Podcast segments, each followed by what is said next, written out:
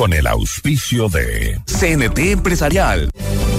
Felicitamos a Banco Internacional por sus primeros 50 años de trayectoria.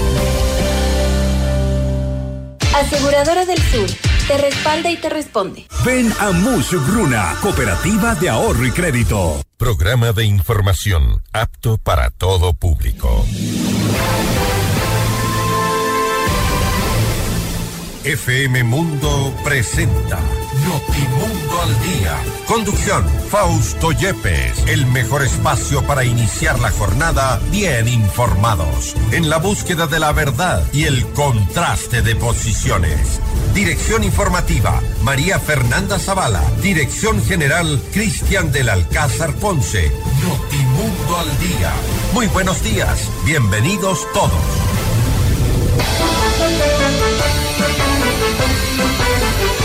6 de la mañana en punto, amigos de Notimundo al Día, bienvenidos. Hoy es miércoles 7 de febrero del 2024, un día eh, eh, en la mitad de la semana donde hay bastantes noticias. Algo de lo más reciente, la renuncia, el anuncio de la renuncia a la presidencia de la Corte Nacional de Justicia por parte del doctor Iván Saquicela. Ahí hay una confusión entre quién notificó primero, tomando en cuenta que el Consejo de la Judicatura había notificado a Iván Saquicela de la terminación de sus funciones como presidente de la Corte Nacional de Justicia. Lo cierto es que hoy por hoy la Corte Nacional de Justicia está en acefalía, no tiene una autoridad al frente de este organismo y hoy a las 10 y 30 de la mañana se plantea una autoconvocatoria por parte de los jueces de la Corte Nacional para resolver un eventual encargo de la presidencia a otro de sus jueces. Se ha dicho que podría ser uno de los más antiguos y quienes eh,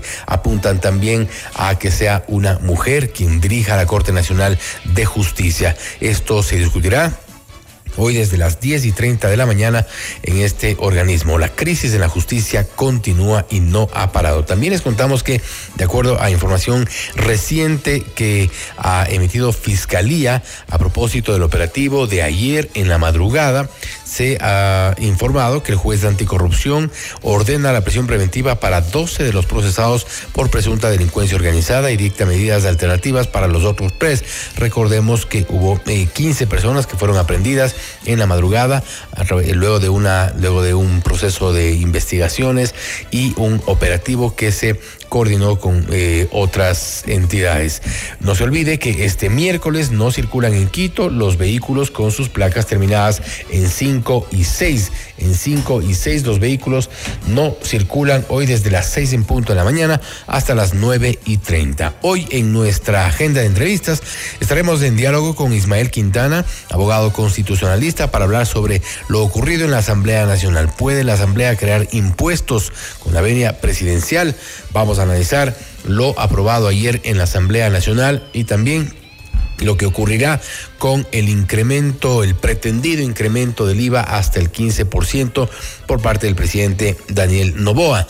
Estaremos en diálogo también con Alex Pérez, secretario de Movilidad, hablando sobre el Plan Maestro de Movilidad Sostenible que ya fue aprobado. ¿Qué comprende este plan? Les contamos enseguida. Comuníquese con nosotros.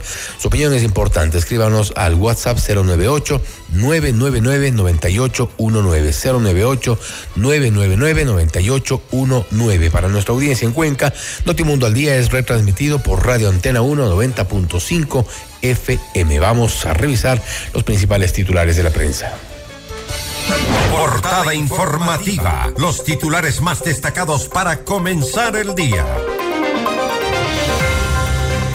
Diario El Universo titula Permitir la extradición de ecuatorianos es una de las preguntas aprobadas para la consulta popular. Además, Iván Saquicela deja la presidencia de la Corte Nacional de Justicia. El portal Primicias titula Daniel Novoa veta proyecto aprobado en la Asamblea e insiste en el alza del IVA. Diario Expreso, la Fiscalía presentó su acusación de peculado en contra de Jorge Yunda. Diario El Telégrafo, consulta popular, Corte Constitucional da paso a cuatro preguntas más. El país de España, en su primera plana, tres turistas estadounidenses han muerto en Medellín en los últimos cinco días. CNN en español, luto por la muerte del expresidente Sebastián Piñera en Chile. Y en nuestro portal Notimundo destacan las siguientes exclusivas. Vocal de la Judicatura dice que Iván Saquicela hizo una consulta indebida a la Procuraduría General del Estado. Además, el Metro de Quito espera cerrar el año con 200 mil viajeros diarios. Duelo nacional por tres días y funeral de Estado en Chile por la trágica muerte del expresidente Sebastián Piñera. Las noticias al instante, los hechos contados tal y como son de lo que sucede ahora. Vamos con información y lo más reciente. A través de su cuenta de la red social X, Iván Saquicela informó la noche de ayer que renuncia de forma irrevocable al cargo de presidente de la Corte Nacional de Justicia. En su publicación explicó, el día de hoy dialogamos intensamente con juezas y jueces, no hay acuerdos. Al renunciar a mi cargo y posición jurídica, exhorto a los magistrados y magistradas a llegar a un consenso por el bien de la institución y el país. A pesar de que su mandato como presidente del órgano concluyó el 5 de febrero, el presidente el presente año, Saquicela esperaba la decisión del Consejo de la Judicatura respecto a su solicitud de prolongar sus funciones hasta la designación del nuevo presidente. El magistrado agregó, el respeto, lealtad, amor que le tengo a la función judicial es más importante que mi posición jurídica. No renuncio al derecho y a la institucionalidad. Por ello, prefiero renunciar de forma irrevocable al cargo de presidente de la Corte Nacional de Justicia. Y previo a esto, el Pleno del Consejo de la Judicatura informó que no reconoce el pronunciamiento de la Procuraduría sobre la prórroga de funciones de Iván Saquicela como presidente de la Corte Nacional de Justicia, así como de cuatro magistrados del organismo. En Notimundo Estelar, Yolanda Yupangui, vocal del Consejo de la Judicatura, dijo estar alegre de que los jueces de la Corte quieran resolver este problema por la vía legal. Nosotros tenemos eh, realmente razones de peso para decir que eso eh, fue un error y le voy a dar, eh, bueno, son dos, son tres razones. La primera es que el doctor Saquicela eh, hizo la consulta indebidamente. Eh, la consulta en sí está bien hecha. El problema es que él no era la autoridad que debía presentar una consulta. Sino el pleno de la Debió haber sido la máxima autoridad. Y la máxima autoridad de la Corte Nacional de Justicia es el pleno, no es el solito. Entonces, es el primer, el, la primera falla. Yo me alegro que estén preocupados los señores jueces de la Corte Nacional. Ellos ya veo que en forma razonada, en forma legal, quieren resolver este tipo, este problema en el que se encuentran. Y en relación al vocal del Consejo de la Judicatura, Javier Muñoz, quien se encuentra con prisión preventiva, Yupangui indicó que esta situación le causa preocupación. No obstante, aclaró que para que el Pleno pueda declarar la ausencia o imposibilidad absoluta, Muñoz tiene que desaparecer del ámbito jurisdiccional. Nosotros, como órgano eh, de la función judicial eh, del Consejo de la Judicatura, nos reunimos los tres y decidimos elevar una consulta al Procurador General de la Nación. Esa consulta él ya nos contestó, pero pidiéndonos una ampliación. Ese pedido de ampliación llegó exactamente el día viernes. Nosotros le contestamos de inmediato, estoy esperando, estamos esperando que llegue su resolución. Si en esa consulta el doctor, el Procurador General de la Nación dice que tiene que, que se le declara eh, inexistente o simplemente que él está impedido, ningún problema, se le convocará a la doctora Egoyes, pero temporalmente. ¿Por qué? Porque el doctor Muñoz está con medidas preventivas, con prisión preventiva. Esta prisión preventiva tiene que durar mientras dure la investigación, que lo mismo puede durar ocho días que 90 días. En ese tiempo, si es que ya va, le dan el llamamiento a juicio, ya, no hay, eh, no hay problema, seguirá preso. Pero si no, él incluso podrá volver a trabajar. Y tras varios intentos fallidos previos, la mañana de este martes se instaló la audiencia de juicio en contra del exalcalde de Quito, Jorge Yunda, y 13 personas más por el presunto peculado por la adquisición de pruebas PCR en tiempos de pandemia. En la diligencia que terminó por suspenderse por decisión del tribunal, la Fiscalía General del Estado presentó su acusación en contra de los 14 procesados e inició la práctica de la prueba. Al momento de repasar las acusaciones particulares, Fiscalía imputó a Yunda de ser autor mediato del peculado por haber suscrito la delegación de la contratación de la Secretaría de Salud del Cabildo. Por su parte, los entonces secretarios de salud del municipio y los representantes de la empresa Salumed SA son señalados como autores directos. En etapa de práctica de la prueba por parte de Fiscalía se suspendió la diligencia. Se retoma hoy a las 9 de la mañana, según informó el Ministerio Público. Y con 83 votos en contra, 43 a favor y 9 abstenciones, la Asamblea Nacional no dio paso al incremento del IVA al 13% de forma permanente ni al 15% de manera temporal. Esto estaba propuesto en el proyecto de ley para financiar el conflicto armado interno que no contó con el respaldo del Partido Social Cristiano, Revolución Ciudadana y Pachacuti. Sin embargo, el Pleno sí aprobó otros cuatro planteamientos, como la aplicación de un impuesto a las utilidades extraordinarias de los bancos y cooperativas de ahorro y crédito el incremento hasta el 5% del impuesto a la salida de visas, la tarifa del 5% de los materiales de construcción y la construcción de la contribución temporal de seguridad dirigida a las utilidades de las empresas. Por su parte, Valentina Centeno, asambleísta oficialista y presidenta de la Comisión de Desarrollo Económico, defendió la propuesta de incrementar el IVA y aseguró que la guerra contra el crimen organizado va más allá de lo económico y político.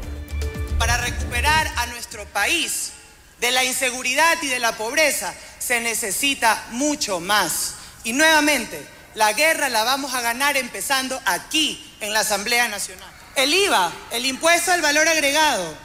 En nuestro proyecto se sugiere incrementarlo en un punto permanente y dos puntos temporales hasta el 2026.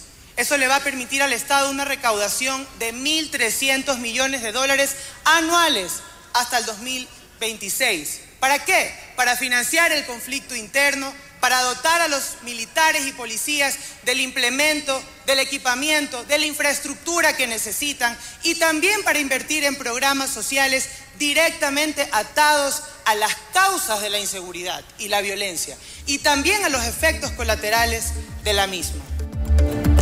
Viviana Velosa, asambleísta por la Revolución Ciudadana, hizo un llamado al presidente Daniel Novoa para que los grupos económicos más poderosos sean quienes financien el conflicto. Hoy le digo con toda firmeza al presidente Novoa que no cuente con mi voto ni con el voto de la Revolución Ciudadana para seguir arrebatando el sueño o los sueños de las familias ecuatorianas. Presidente Novoa, es el momento de tocar a los intocables. Es el momento que el peso de la crisis la suman los que más tienen. Y es el momento que el Estado sea fuerte con los fuertes y no con los débiles. Este es el momento en el que la Asamblea Nacional va a demostrar de qué lado está. Hago un llamado también a todas las fuerzas políticas que conformamos esta Asamblea Nacional para que acojan las propuestas que hemos presentado.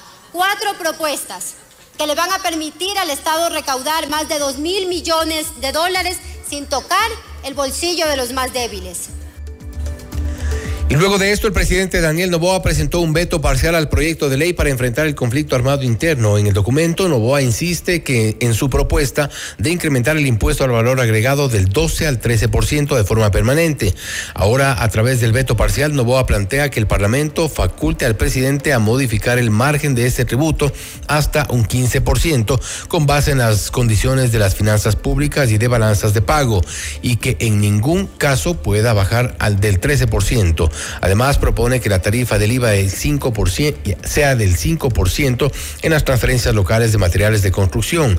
En el texto, Novoa argumenta que esta ley busca como objeto enfrentar el conflicto armado interno y la crisis social y económica por la cual atraviesa Ecuador, que ha agravado la difícil situación fiscal. Para insistir en su proyecto aprobado, la Asamblea requiere por lo menos de 92 votos eh, de entre sus 137 legisladores, algo que no reúne ninguna fuerza política. Legislatura tiene 30 días para pronunciarse. La Comisión de Régimen Económico de la Asamblea Nacional aprobó el informe para segundo y definitivo debate del proyecto de ley orgánica para el ahorro y la monetización de los recursos económicos para el financiamiento de la lucha contra la corrupción. El nuevo documento fue aprobado por unanimidad con ocho votos a favor durante la sesión realizada la noche del 5 de febrero. Entre los principales cambios se incluyen tres excepciones para iniciar la acción de extinción de dominio sin que se requiera de una sentencia condenatoria ejecutoriada previa.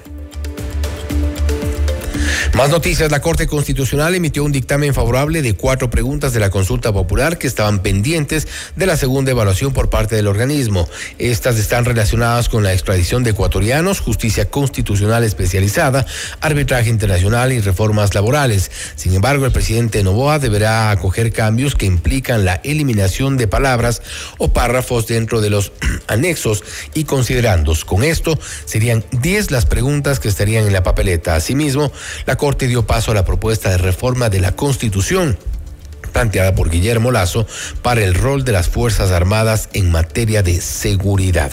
Son las 6 de la mañana, 15 minutos. Esto es Notimundo al Día, siempre bien informados.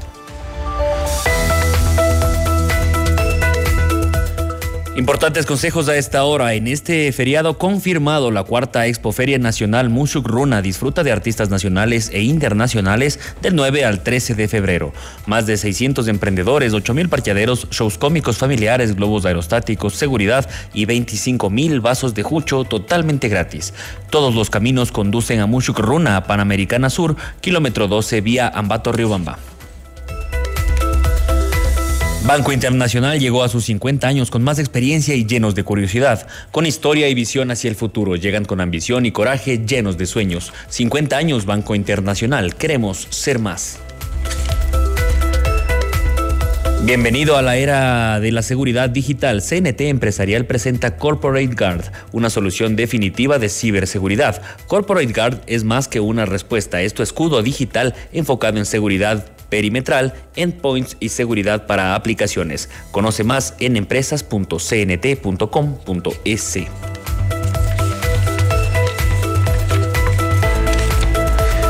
Con Aseguradora del Sur, tu hogar está respaldado en todo momento. Te brindamos coberturas completas por robo, incendios, inundaciones, desastres naturales y mucho más. Cotiza con nosotros en www.aseguradoradelsur.com. Aseguradora del Sur te respalda y te responde.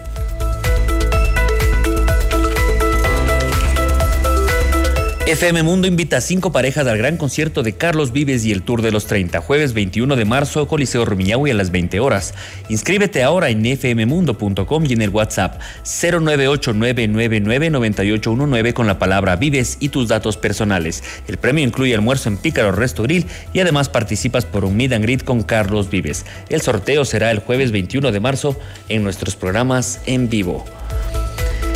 Y además de FM Mundo también te invita a tres parejas al tour Prismarama con el gran León Larregui, vocalista de Zoe en Quito, jueves 15 de febrero en el Teatro Ágora de la Casa de la Cultura a las 19 horas.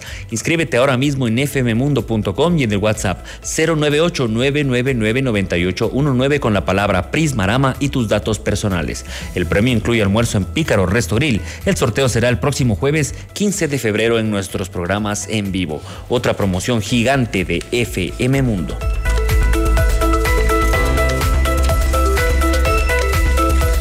Somos el mejor aliado este 2024 para tu empresa, negocio y emprendimiento. Cumplimos tus objetivos y nos ajustamos a tu presupuesto con publicidad 100% efectiva. Contáctanos ya a ventas fmmundo.com y al WhatsApp 099 Somos FM Mundo Comunicación 360.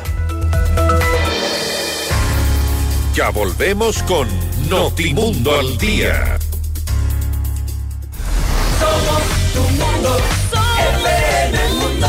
Mira nuestros mejores contenidos. Suscríbete gratis a nuestro canal de YouTube FM Mundo Live. Somos FM Mundo. Comunicación 360.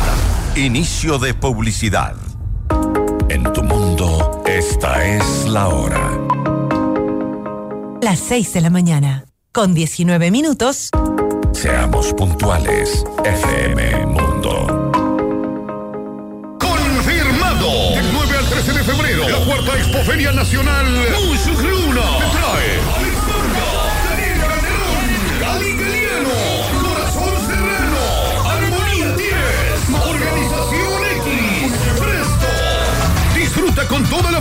la Expo Sabores, shows cómicos, juegos mecánicos, exhibición de carros clásicos y tuning, Plaza del Carnaval con hermosas garotas, máquinas de espuma, danza y bandas de pueblo. Disfraza a tu mascota y gana fabulosos premios. Además, 25 mil vasos de jucho, totalmente gratis, 8 mil parqueaderos, 500 stands, seguridad, todo en un solo lugar. Organiza Luis Alfonso Chango. ¿Buscas la mejor cobertura móvil LTE para tu negocio? CNT Móvil Empresarial tiene la Ofrecemos conexiones de alta calidad y máxima capacidad. La mejor navegación dentro y fuera de tu empresa. Llegas para realizar videollamadas, monitoreo de apps empresariales que maximizan tu productividad y llamadas ilimitadas a fijos y móviles. Impulsa la innovación con los planes StartNet, ProConnect y Elite Business. Conoce más en empresas.cnt.com.es. En tu hogar los ladrones no son invitados.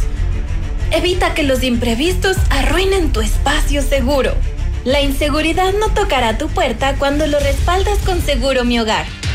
Asegura lo que amas, desde 10,67 al mes. Tu paz y tranquilidad son nuestra prioridad. Cotiza hoy. Aseguradora del Sur te respalda y te responde. En CIME Sistemas Médicos contamos con 8 centros de medicina ambulatoria y más de 40 especialidades para tu bienestar. Agenda tu cita en Quito y Manta llamando al 02-501-9400 en nuestra página web www.cime.com.es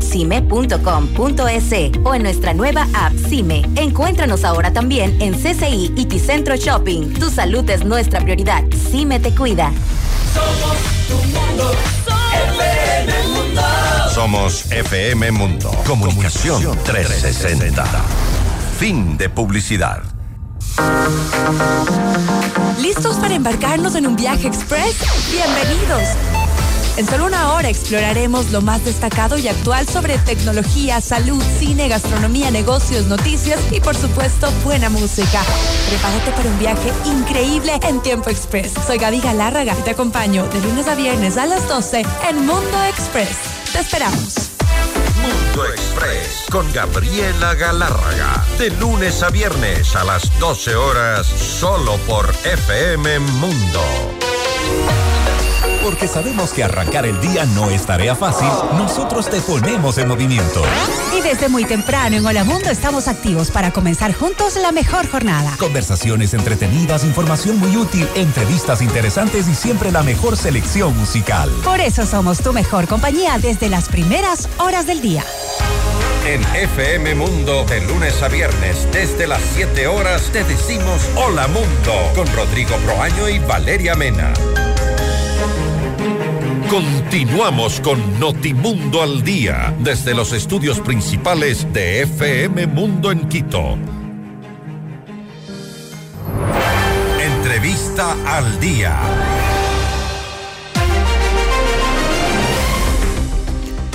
Este momento hacemos contacto con Alex Pérez, secretario de Movilidad, para hablar sobre el Plan Maestro de Movilidad Sostenible que fue ya aprobado y qué comprende este plan. Le consultamos. Alex, gracias por estar con nosotros. Fausto Yeper le saluda, bienvenido. Buenos días, Fausto, qué gusto. Cuéntenos un poco de detalles. Eh, ¿En qué consiste el Plan Maestro de Movilidad? Sabemos que también se, se hace una apuesta por nuevas ciclovías, ciclorrutas a lo largo de toda la ciudad. Bueno, el Plan Maestro de Movilidad Sostenible es un documento que define la hoja estratégica de cómo vamos a transformar el transporte de la movilidad del Distrito Metropolitano de Quito en los próximos 20 años. Eh, en este se, se, presenta una visión, contiene cinco metas, objetivos, políticas, ya principios y estrategias. Eh, para, solo para un, un ejemplo uh -huh. rápido, en las metas tenemos la reducción del 75% de las emisiones del sector transporte en el 2042 habla de mejorar la experiencia de viaje en el Distrito Metropolitano de Quito, en los diferentes medios de transporte, reducir el 50% los fallecidos y lesionados en, siniestros viales, eh, ampliar al 93% de la participación de, eh, de, modos de transporte sostenibles y transporte público, y también diversificar la inversión en, el sector de movilidad para que no solo sea del sector público, sino que exista ya un, una participación en el sector privado. Entonces hablamos de un plan maestro en el cual primero vemos desde un punto de vista estratégico todos los modos de transporte desde en una visión integral, pero al mismo tiempo eh, definimos nuestras prioridades y las prioridades, como lo ha dicho el señor alcalde Pavel Muñoz desde el inicio de la gestión, es el peatón, es el transporte público y son las ciclovías. Entonces hablamos de un, de un documento que ya nos da una hoja de ruta para los próximos 20 años y que nos permite tener esa visión integral de toda la transformación del transporte. Ahora, ahora bien, Alex, en este propósito de mejorar integralmente toda la movilidad, eh, deben haber necesariamente, por ejemplo, conversaciones, acuerdos con varios sectores, sector del taxismo, del transporte, que son o han sido tradicionalmente sectores que se oponen o se resisten a ciertos cambios. ¿Hay esa accesibilidad? Totalmente. Nosotros hemos, nos hemos sentado a conversar con los diferentes eh, me- sectores del transporte, el transporte público, el transporte comercial, con las diferentes federaciones, y existe la total voluntad de generar estos cambios que nosotros estamos planteando. No es, un- es una tarea fácil y sencilla. Estamos claros en que nosotros partimos de un escenario bastante caótico que hemos recibido nosotros en movilidad, pero en los primeros meses lo que nos dedicamos fue un poco a organizar todo esto, organizar, a terminar procesos eh, pendientes de regularización, a saber cuántos somos y quiénes somos en las diferentes modalidades. Y ahora que tenemos ya el plan maestro, pues damos el siguiente paso. Para nosotros este es un punto de inflexión, que si bien ya lo teníamos, ya veníamos implementando varias acciones del plan maestro, ahora que es ordenanza es un punto de inflexión que nos permite eh, sentarnos ya definitivamente con cada uno de los sectores para implementar los proyectos que el plan eh, define. En el sector del transporte público eh, tenemos claro la necesidad de la organización del transporte y de la implementación del sistema integrado de recaudo como dos primeros pasos iniciales. Y el sector está totalmente eh, de acuerdo en hacer este, este, esta gestión. Hay que resolver temas legales que quedaron pendientes de administraciones anteriores, pero estamos justamente en ese camino. Ese es el gran reto y ese es nuestro compromiso. En el sector del taxismo existe una mm, apertura grande por terminar los procesos de regularización desde el 2000, que estaban abiertos desde el 2017. No vamos a abrir nuevos procesos. Hemos termi- estamos terminando lo que estaba pendiente y estamos empezando a hacer a poner estos adhesivos de identificación a todos, no solo a los taxis, sino a todo el transporte comercial del Distrito Metropolitano de Quito, para que sepamos quiénes somos, dónde estamos y cómo estamos funcionando. Entonces, si hay la apertura, hay temas obviamente cada vez que pueden ser más complicados que otros, pero creo que hay muchos más puntos de coincidencia que puntos de diferencia con los diferentes sectores. Estamos en diálogo con Alex Pérez, secretario de Movilidad, hablando sobre el Plan Maestro de Movilidad Sostenible que ya fue aprobado. ¿Y qué comprende este plan? Usted, Alex, hablaba sobre esta eh, mejorar la experiencia del peatón. ¿En qué consiste esto de mejorar la experiencia del peatón, tomando en cuenta también que eh, ayer, por ejemplo, hablábamos con eh, el gerente del metro de Quito, Hugo Villacrés, y se habla de ciertos cambios, ciertas propuestas, proyecciones de habilitar sectores, mejorar el turismo, y esto también es parte de esa eh, que usted llama la experiencia del peatón. ¿Cómo aporta el plan de movilidad? Totalmente, el plan de movilidad habla primero como una prioridad del peatón, él lo pone como una prioridad, entonces nosotros hablamos de temas como los senderos seguros, el sendero seguro de la patria, por ejemplo, que se inauguró recientemente, donde ya no pensamos en un desarrollo de la vía como tal solo para vehículos, sino hablamos del desarrollo de calles completas en las cuales las veredas tengan zonas seguras para los para los eh, peatones, tengan iluminación, tengan eh, otro tipo de ambiente en la cual, como dice el señor alcalde, si nosotros diseñamos un- una zona para que sea segura para las mujeres y para los niños, es seguras para, son seguras para todo el mundo. Y eso es lo que nosotros buscamos. El plan maestro define también eh, temas primero como aceras de intervención en aceras, de intervención en zonas metro, en zonas alrededor del metro que permitan la conexión con los otros modos de transporte de una manera segura y de una manera eficiente.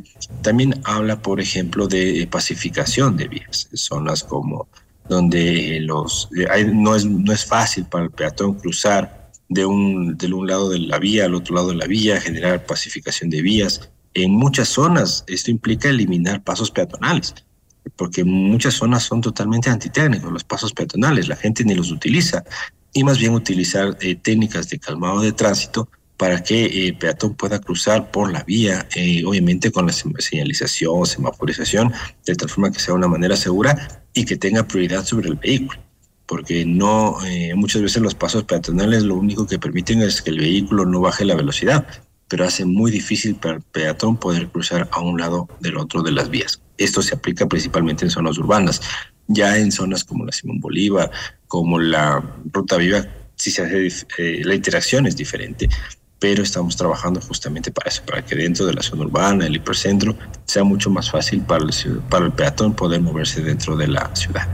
Se habla dentro de este plan maestro de movilidad del incremento, por ejemplo, de 40 kilómetros de ciclovías. ¿Cómo lograr el equilibrio necesario para evitar también lo que ha ocurrido en algunos sectores? Se, se implementa una ciclovía y esto eh, dificulta el, tráfico, complica también la movilidad de, de, otros, de otros sistemas cómo lograr ese equilibrio e incluso también se hablaba de ampliar ciertas vías, que lo cual también es necesario.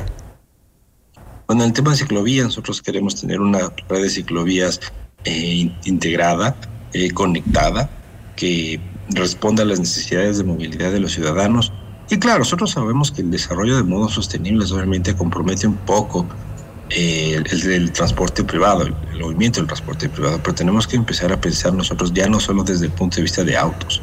Nosotros tenemos como ciudadanos de Quito, tenemos que saber que las vías de Quito tienen una capacidad finita y, con la cantidad de vehículos que, o como ha crecido el parque vehicular en los últimos años, eh, esto no es tan sencillo, porque si nosotros salimos, eh, cada uno de los vehículos que existen en el distrito metropolitano, metropolitano de Quito, va a llegar un punto en donde ya no van a poder eh, circular los vehículos porque simplemente las capacidades son finitas.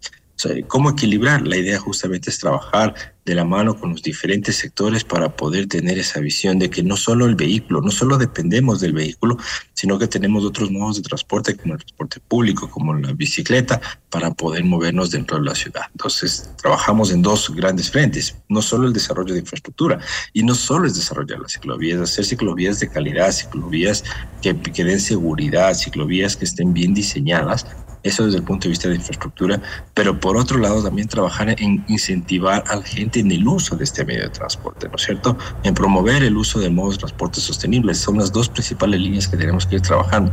El plan tiene un horizonte de, de 20 años. El desarrollo de las ciclovías están para los primeros 4 o 5 años y tenemos justamente ese tiempo para trabajar no solo en infraestructura, sino también en promoción. Hablando de este, de este tiempo, la implementación, ¿cómo podría ya eh, sentirse en la práctica? Bueno, vamos a ir viendo progresivamente los cambios, ¿no? El, plan es un plan estratégico, define una lista de proyectos que son los prioritarios o los priorizados dentro de la implementación de este plan. Vamos a ir viendo, por ejemplo, cuando ya eh, empecemos a ver la reorganización de rutas. Nosotros veremos cómo el transporte de público empieza a transformarse. El señor alcalde lo ha dicho. Este año vamos a transformar el transporte público y parte de eso se está incluido dentro de la implementación del plan. Todo lo que nosotros hagamos de aquí en adelante tiene que tener la visión del plan maestro de movilidad y deberá estar enmarcado dentro de las políticas, dentro de la, los principios que este plan así lo, lo define, la reorganización de rutas, la formalización del sector de, transporte de taxis, el desarrollo de ciclovías, la mejora de, calidad de servicio. Todo esto poco a poco el ciudadano lo va a ir viendo, lo va, lo va a ir sintiendo en la movilidad. No es un tema fácil, ha sido, el sector transporte ha sido uno de los sectores que siendo estratégico para el desarrollo de la ciudad, no ha sido priorizado en administraciones anteriores. ¿Qué tan posible, qué tan eh, ejecutable es lograr esta, el desincentivo del uso del vehículo particular en una ciudad como Quito que definitivamente no da más, tomando en cuenta también el tipo de geografía que existe?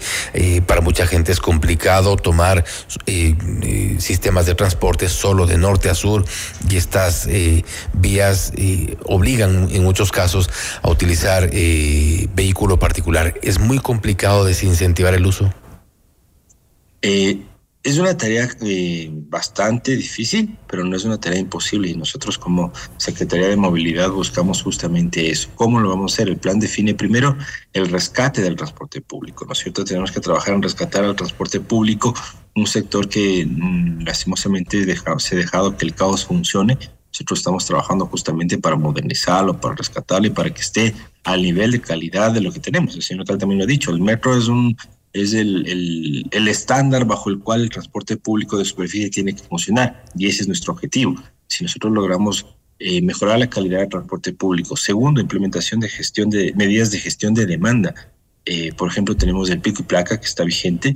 Estamos haciendo ya los, terminando los estudios para ver qué va a pasar con el pico y placa que vamos a tener, cuáles serían posibles escenarios futuros eh, medidas como el carril bus. Se hicieron pilotos del año anterior, en septiembre, donde tuvimos eh, dos experiencias de carril bus, tanto hacia los valles como hacia, las, hacia la zona de, de Calderón. Eh, fueron principalmente o mayormente exitosos estos pilotos. Estamos igual en los estudios para ya definir carriles buses de manera definitiva para el Distrito Metropolitano de Quito. Entonces, si nosotros damos prioridad al transporte público, si mejoramos la calidad del transporte público, vamos a ver cómo esa matriz de viajes, que ahora es predominantemente de transporte de transporte privado, la gente va pasando poco a poco al transporte público. Eso que nos permite mejorar. Justamente le estamos dando una alternativa y le estamos incentivando al, al ciudadano a que se piense dos veces en utilizar el transporte privado y pueda pasarse al transporte público. El transporte y la movilidad, una de las prioridades de la capital. Alex, nuevamente gracias por haber estado con nosotros. Interesante las propuestas. Ojalá también se logre ejecutar en el corto plazo un tema prioritario para la ciudad. Nuevamente gracias. Muchas gracias a usted y a las órdenes. Gracias. Ha sido Alex Pérez, secretario de Movilidad, hablando sobre el Plan Maestro de Movilidad Sostenible que ya fue aprobado. Cambios en la movilidad, desincentivar, por ejemplo, el uso del transporte privado y optar eh, mayormente por el uso del transporte público. Parte de las propuestas, parte de lo que deberá ocurrir una vez que se ha aprobado este Plan Maestro de Movilidad Sostenible que ya fue aprobado en el municipio de Quito. Esto es Notimundo al Día, siempre bien informados. Somos la radio de las noticias. Notimundo al día, la mejor forma de comenzar la jornada bien, informados. Banco Internacional llegó a sus 50 años con más experiencia y llenos de curiosidad, con historia y visión hacia el futuro. Llegan con ambición y coraje, llenos de sueños. 50 años Banco Internacional. Queremos ser más. La inseguridad no es bienvenida en tu hogar. Respáldalo en todo momento. Te brindamos coberturas completas por robo, incendios, inundaciones, desastres naturales y mucho más. Cotiza con nosotros en www.aseguradoradelsur.com. Aseguradora del Sur te respalda y te responde.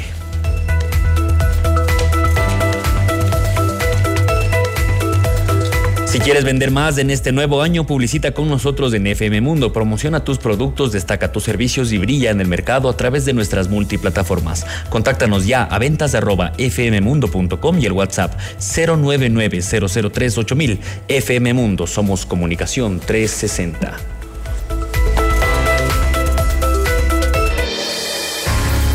Ya volvemos con Notimundo al Día. Tu mundo. FM Mundo. Sigue nuestra transmisión en video FM Mundo Live por YouTube, Facebook, X y en fmmundo.com. Somos FM Mundo. Comunicación 360. Inicio de publicidad. Con el auspicio de. Plan de medicación continua del Club Viveca. Cime te cuida, la red de medicina ambulatoria más completa de Ecuador. FM Mundo presenta Mundo Salud con el doctor Esteban Ortiz. Bienvenidos.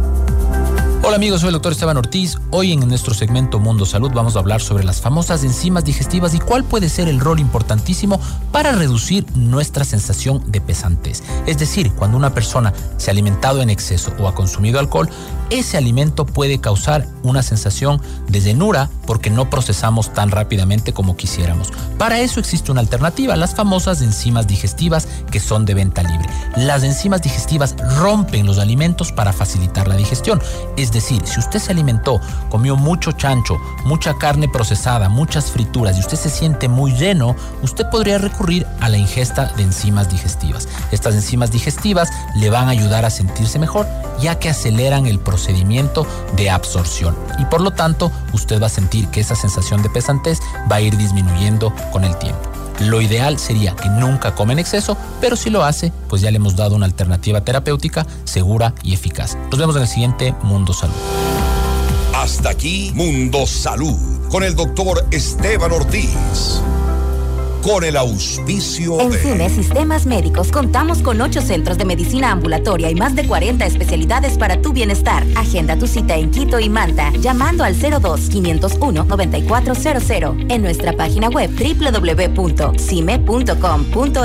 o en nuestra nueva app Cime. Encuéntranos ahora también en CCI y Ticentro Shopping. Tu salud es nuestra prioridad. Cime te cuida. Recibir producto gratis en tus compras, eso es plan de medicación continua del Club Viveca. Aprovecha los beneficios en productos de hipertensión, diabetes, colesterol, salud mental, anticonceptivos y más. Recuerda, plan de medicación continua del Club Viveca. Afíliate gratis. Aplican restricciones. En la actualidad, la seguridad digital no es una opción, es una necesidad. ¿Estás listo para proteger tu empresa de manera efectiva? Presentamos Corporate Guard de CNT Empresarial, la solución líder en ciberseguridad. Una fortaleza digital que protege cada aspecto de tu empresa. Con nuestras soluciones, brindamos seguridad digital a todos los dispositivos, aplicaciones e información en la nube, garantizando la continuidad de tu negocio. Conoce más en empresas.cnt.com.es. En tu hogar los ladrones no son invitados. Evita que los imprevistos arruinen tu espacio seguro. La inseguridad no tocará tu puerta cuando lo respaldas con Seguro Mi Hogar. Asegura lo que amas, desde 10,67 al mes. Tu paz y tranquilidad son nuestra prioridad. Cotiza hoy. Aseguradora del Sur, te respalda y te responde. Somos tu mundo. FM Mundo. Somos FM Mundo. Comunicación 360. Fin de publicidad. Ya está en FM Mundo, Minuto Forbes, con Cristian del Alcázar Ponce. El mundo de los negocios y las finanzas, bajo la lupa de la reconocida revista internacional. Un espacio de información, datos y actualidad empresarial. Minuto Forbes, escúchelo de lunes a domingo a lo largo de la programación estelar de FM Mundo. Notimundo Estelar, junto a María del Carmen Álvarez y Fausto Yepes. Periodismo contrastado e investigado es nuestro compromiso. Un equipo de profesionales que cada tarde lo mantiene bien informado. Entrevistas, análisis y la información inmediata junto a expertos y protagonistas de la noticia. Notimundo Estelar, de lunes a viernes a las 18 horas. Reprise, martes a viernes 4 horas 30, sábados 6 horas. Por FM Mundo, la radio de las noticias. Hola, soy Francisco Rocha. La verdad, objetividad y rigor periodístico lo planteamos con los protagonistas de los hechos en Decisiones. Les espero este viernes a las 8 de la mañana por FM Mundo 98.1 Quito y FM Mundo Live. Decisiones. Esta temporada con Francisco Rocha. Un diálogo frontal para entender los acontecimientos coyunturales del Ecuador y el mundo de una manera directa y a fondo. Invitamos a escuchar nuestro siguiente programa. Siete horas. Hola Mundo. Con Rodrigo Proaño y Valeria Mena. Continuamos con Notimundo al Día desde los estudios principales de FM Mundo en Quito. Una vuelta por la ciudad. Escuchamos y contamos lo que sucede en su entorno. Noticias de la ciudad. El coronel de, policía, de la Policía Nacional en Servicio Pasivo, Washington Martínez Suaz Navas, asumió la dirección general de la Agencia Metropolitana de Tránsito y reemplaza a José David Recalde. El cambio se dio por pedido del alcalde de Quito, Pavel Muñoz, quien posesionó a Martínez la mañana del martes y le pidió una administración limpia y sin vicios, motivar al equipo y proponer un cambio en temas de tránsito y seguridad vial. Siento que está muy resquebrajado el principio de disciplina y orden jerárquico de la institución, dijo Muñoz. Martínez, que se desempeñaba como director del Cuerpo de Agentes de Control Metropolitano de Quito y se comprometió a depurar la Agencia Metropolitana de Tránsito, modernizar la gestión de tránsito y enfocarse en diseñar y aplicar el plan de carrera para los agentes. Somos la radio de las noticias. Notimundo al día, la mejor forma de comenzar la jornada bien, informados. Entrevista al día.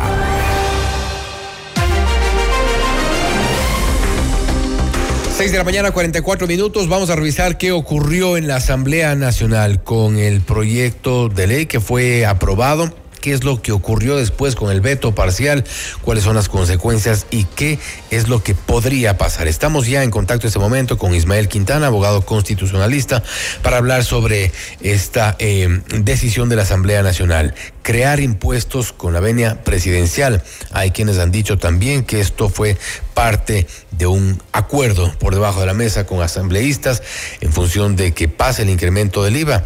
Le consultamos. Doctor Quintana, gracias por estar con nosotros. Bienvenido. Buenos días, Fausto. Un abrazo para, para ti por supuesto para quienes pues, nos están mirando y escuchando a través de, de FM Mundo. Y yo sí creo, como solía decir el Chapulín Colorado para quienes crecimos viendo esos programas, que esto estuvo ya fríamente calculado. Es decir, eh, en esto a mí me parece que hay cosas que ya no deberían causarnos asombro. En términos generales, pienso que en la Asamblea se sigue legislando sin saber lo que se hace, o en muchos casos se lo hace pensando que los ciudadanos somos, somos tontos, ¿no? No nos damos cuenta de, las cosas que se hacen. Y por otro lado, un ejecutivo que ayer también envía un veto flash violando el artículo 138 de la Constitución.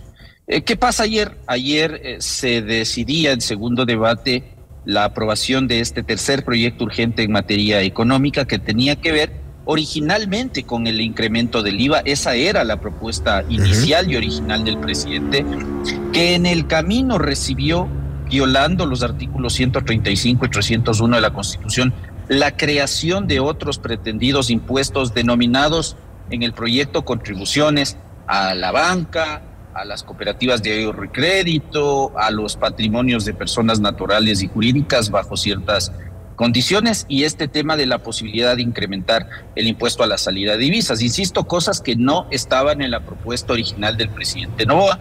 Ahí ya tuvimos un primer problema porque la Constitución y la jurisprudencia de la Corte Constitucional son claras. Solo por iniciativa presidencial exclusiva, es decir, que el presidente presente el proyecto de ley, se pueden crear en la Asamblea Nacional leyes que crean, modifican o suprimen impuestos. Pero bueno, en medio del trámite el presidente decide enviar, me parece que el fin de semana pasado, un comunicado, un oficio, como que con ese oficio donde él dice que está de acuerdo con estos impuestos, entonces eh, convalidamos un vicio de procedimiento, un vicio de inconstitucionalidad por la forma, cosa que no es así. Pero bueno, llegamos ayer al segundo debate y la Asamblea decide votar el proyecto de ley por partes, ¿no es cierto?, por secciones. Y empezaron con el aspecto relativo al IVA. Cuando la legisladora Centeno mociona la aprobación de esta parte del, del proyecto de ley, es decir, el eh, incremento temporal al 15% y luego definitivo al 13% del eh, impuesto al valor agregado, se somete a votación del Pleno esa moción y esa moción obtuvo 49 votos a favor de 70 mínimos necesarios, 83 en contra, algunas abstenciones y algunos blancos.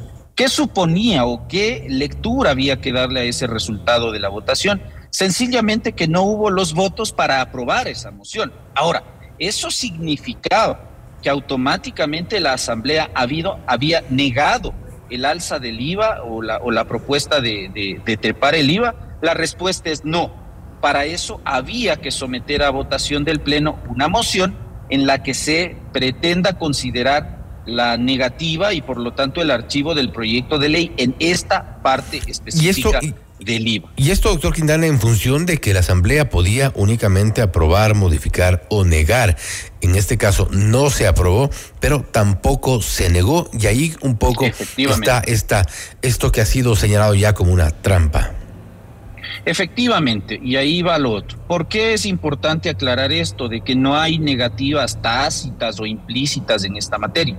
El artículo 140 de la Constitución le da tres alternativas a la Asamblea cuando el presidente ha enviado proyectos urgentes en materia económica. Uno, aprueba el proyecto de ley. Dos, lo aprueba con modificaciones. O tres, si no está de acuerdo o en todo o en parte del proyecto de ley, lo puede negar. Como ayer la votación se decidió por bloques, podía negar esa parte y resolver en debate lo que corresponda y que finalmente vimos respecto del resto de tributos que se, que se crean, aunque de modo inconstitucional. Entonces ayer debió haberse presentado esa moción. Tengo entendido que el correísmo planteó la moción de negativa y archivo y al señor Cronfle no se le ocurrió otra cosa al puro estilo de las épocas arbitrarias del correísmo, ¿no? Eh, impedir que esa moción sea sometida a consideración del Pleno y eso entonces abre una posibilidad.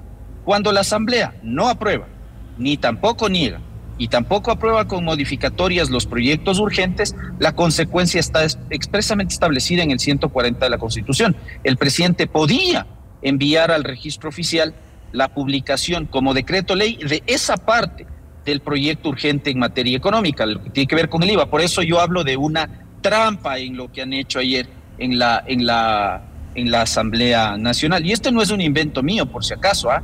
Basta revisar el dictamen de la Corte Constitucional, el 1-23-OP barra 23, específicamente su párrafo 63, para entender que esto podía ocurrir de esa manera. La Corte ha dicho A ver, eh, parece que se nos cortó la comunicación. Estamos justamente hablando con el doctor Ismael Quintana, abogado constitucionalista, sobre lo ocurrido en la Asamblea Nacional. Una vez que se ha, eh, presentado ya el veto parcial, eh, estamos en contacto nuevamente, doctor Quintana. Le escuchamos ahora sí. Sí, parece que, parece que tuvimos se me perdió a mí la conexión, así que ofrezco disculpas. Le decía entonces que la Corte ha sido muy clara en esto.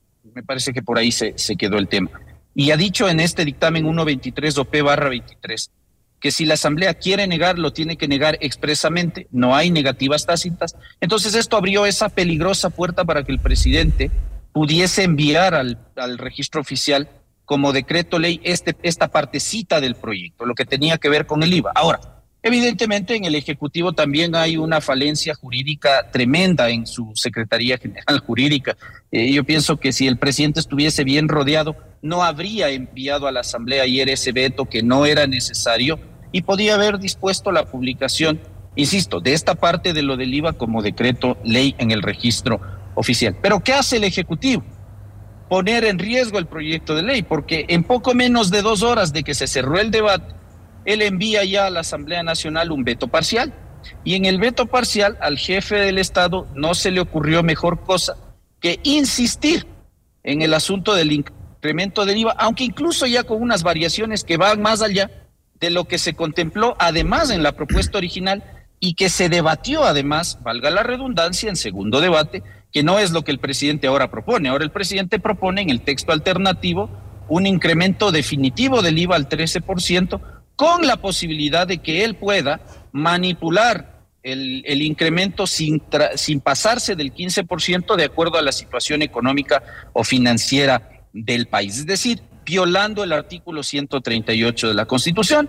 ¿Por qué razón? Porque esta norma establece que cuando el presidente formula una objeción parcial a un proyecto de ley, no puede insistir o incluir en el texto de este veto parcial aspectos que no son contemplados en el proyecto que fue originalmente aprobado por la Asamblea Nacional. En blanco y negro, ayer se aprobaron cuatro temas impositivos, no contemplaba el proyecto de ley el tema del IVA porque no hubo los votos para aprobar la moción de la legisladora Centeno y eso le impide al jefe del Estado insistir en el veto parcial en este tema. Técnicamente la Asamblea no tiene, no tiene ningún argumento para pronunciarse en este tema del veto parcial porque no hay nada. Es decir, ese texto ahora es inexistente. El presidente ha vuelto a introducir un asunto no contemplado en el proyecto de ley. Por eso yo lamento la, la poca seriedad con la que se legisla y se ejerce la potestad de veto en esta materia. Y de alguna forma eh, podríamos interpretar también que esta relación ejecutivo-legislativo quizá pasa por un muy buen momento, tomando en cuenta que este tipo de acuerdos que no estaban previstos eh, benefician a, las intenciones del Ejecutivo. Y un poco para, eh, en conclusión y en resumen, lo que ha hecho el presidente Novoa es tener ya su IVA al 15% y además como parte del combo la Asamblea le ha incrementado la contribución esta contribución de los bancos, el impuesto a la salida de visas al 5%, además de la contribución de los del sector de la construcción. Es decir, no solo hablamos ya del IVA, sino otras contribuciones y nos pusieron, nos han puesto en combo algo que seguramente será aprobado. Sí, es como que él fue al, a un supermercado solamente por uh, comprar leche y sale con huevos, carne, embutidos, utensilios de limpieza y todo lo que uno se pueda imaginar. Es decir, iba por un producto y sale con el coche lleno. Es decir, eh, iba por el IVA y no solo que me han aprobado unos impuestos que a mí no se me ocurrió que podrían haberse creado, obviamente violando la Constitución por las razones que ya te comenté hace un momento, sino que además ahora yo he logrado, sobre la base del artículo 138, ponerle una camisa de fuerza a la Asamblea con un veto parcial que viola la Constitución, porque evidentemente sabemos que va a ser muy complicado que la Asamblea insista en su proyecto originalmente aprobado, porque para ello se requieren 92 votos según el artículo 138 de la Constitución, mientras que para allanarse expresamente al veto se requiere simple mayoría o sencillamente dejar pasar los 30 días que tiene para tratar el veto y no hacerlo, con lo cual habrá una especie de allanamiento, allanamiento tácito. Así que para el gobierno hoy en esto es una victoria enorme, pero también para sus aliados. Pues por eso yo hablo de que esto estuvo desde el inicio, para mí, fríamente calculado. ¿Por qué razón? Porque les ha dado el gusto de meter impuestos inconstitucionales en contra de la banca, en contra del sector de ahorro y crédito, es que fue una idea brillantísima de los señores del correísmo, pese a que saben que sin iniciativa presidencial eso no es posible, y porque también le dio el gusto al sector del social cristianismo de meterle la mano al bolsillo a estos patrimonios de personas naturales y personas jurídicas eh, superiores al millón y dos millones de dólares este, respectivamente. Así que yo en esta ocasión suelo coincidir mucho con los analistas políticos nuestros, en esta ocasión discrepo porque ellos sostenían que este proyecto de ley era una prueba de fuego para esta alianza tripartita. Yo al contrario, yo creo que esto sencillamente termina de consolidar esta muy peligrosa y perniciosa alianza entre el Ejecutivo y estos tres sectores de la Asamblea Nacional. Y en medio de este cruce de vivezas criollas, de, ah, yo no te apruebo esto, pero tampoco te niego y tampoco te apruebo con modificaciones, no doy paso a las mociones que presentan el resto, haciendo esa pantomima para que el correísmo diga que ellos sí se opusieron al IVA, pero que el presidente de la Asamblea no dio paso a la moción de negativa y archivo. Y tú, mi hermano, en dos horas me mandas el veto parcial y enseguidita nosotros tratamos eso porque no vamos a tener los 92 votos. Pero ¿sabe por qué pasa esto? ¿Sabes por qué pasa esto, Fausto? porque tenemos una Corte Constitucional que tolera este tipo de comportamientos en lo que tiene que ver con los impuestos, porque tenemos una Corte que se demora entre 5, 7 y hasta 10 años en declarar la inconstitucionalidad de leyes como las que van a entrar en vigencia, como este tema de, la, de esta última reforma tributaria, y se demora ese tiempo para decirte, sí, la ley es inconstitucional, pero no le doy efecto retroactivo a la decisión, por lo tanto, todos los impuestos que se han cobrado, en aplicación de una norma que después de varios años es declarada inconstitucional, no tienen que ser devueltos. Y es más, la Corte te dice que el, Estado te puede seguir cobrando esos tributos durante dos o tres periodos fiscales, fiscales más. Entonces, nuestros políticos hacen esto con la confianza de que hay una Corte que va a ser totalmente permisiva eh, a esta clase de, de, actitudes violatorias de la Constitución. Importante la, la, reflexión sobre lo que ha ocurrido entre la Asamblea Nacional y el Ejecutivo. Un matrimonio que creo que pasa por su mejor momento y esto producto también de lo que eh, Ismael ha dicho como la viveza criolla. No solo fue por el 15%, ahora eh, hay nuevas contribuciones, nuevos impuestos y el, creo que la, la, este, este símil que has hecho sobre la sobre lo ocurrido en un supermercado está más que claro. Fue por fue por leche y salió con el con el carro lleno. Ismael, nuevamente gracias por haber estado con nosotros. Interesante la, la reflexión. Esto seguramente pasará ya en los próximos días. Seguro que sí. Esperemos a ver si la corte está a la altura querido Fausto, de las circunstancias. Un abrazo para ti, para la audiencia y un buen resto de día. Gracias. Igualmente ha sido Ismael Quintana, abogado constitucionalista, hablando sobre la Asamblea Nacional, cómo ha logrado esta suerte de creación de impuestos, algo que está eh, prohibido expresamente. No obstante, eh, se ha referido al veto presidencial, al veto parcial que me ha enviado por el Ejecutivo, un veto flash, que con lo cual se ha conseguido o se podría ya conseguir el incremento del IVA Al 15%, además de otras contribuciones que han sido cuestionadas por varios sectores. Son las 6 de mañana, 58 minutos. Vamos con ya las noticias internacionales para cerrar este espacio. Somos la radio de las noticias. Notimundo al día, la mejor forma de comenzar la jornada bien informados.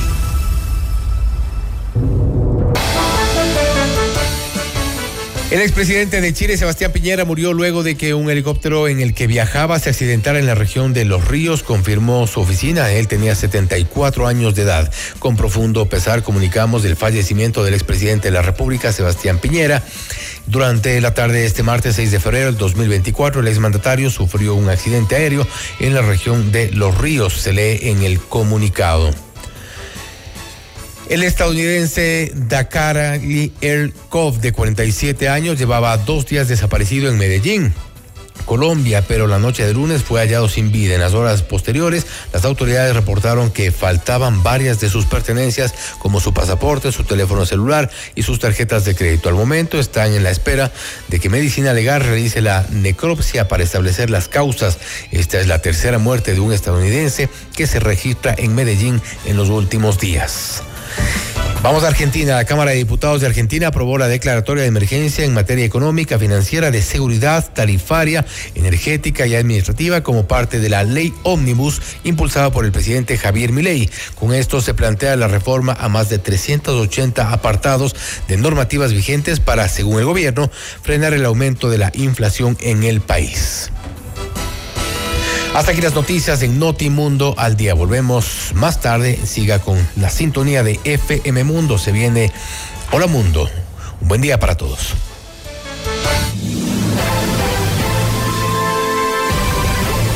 FM Mundo presentó Notimundo al día, el mejor espacio para iniciar la jornada bien informados.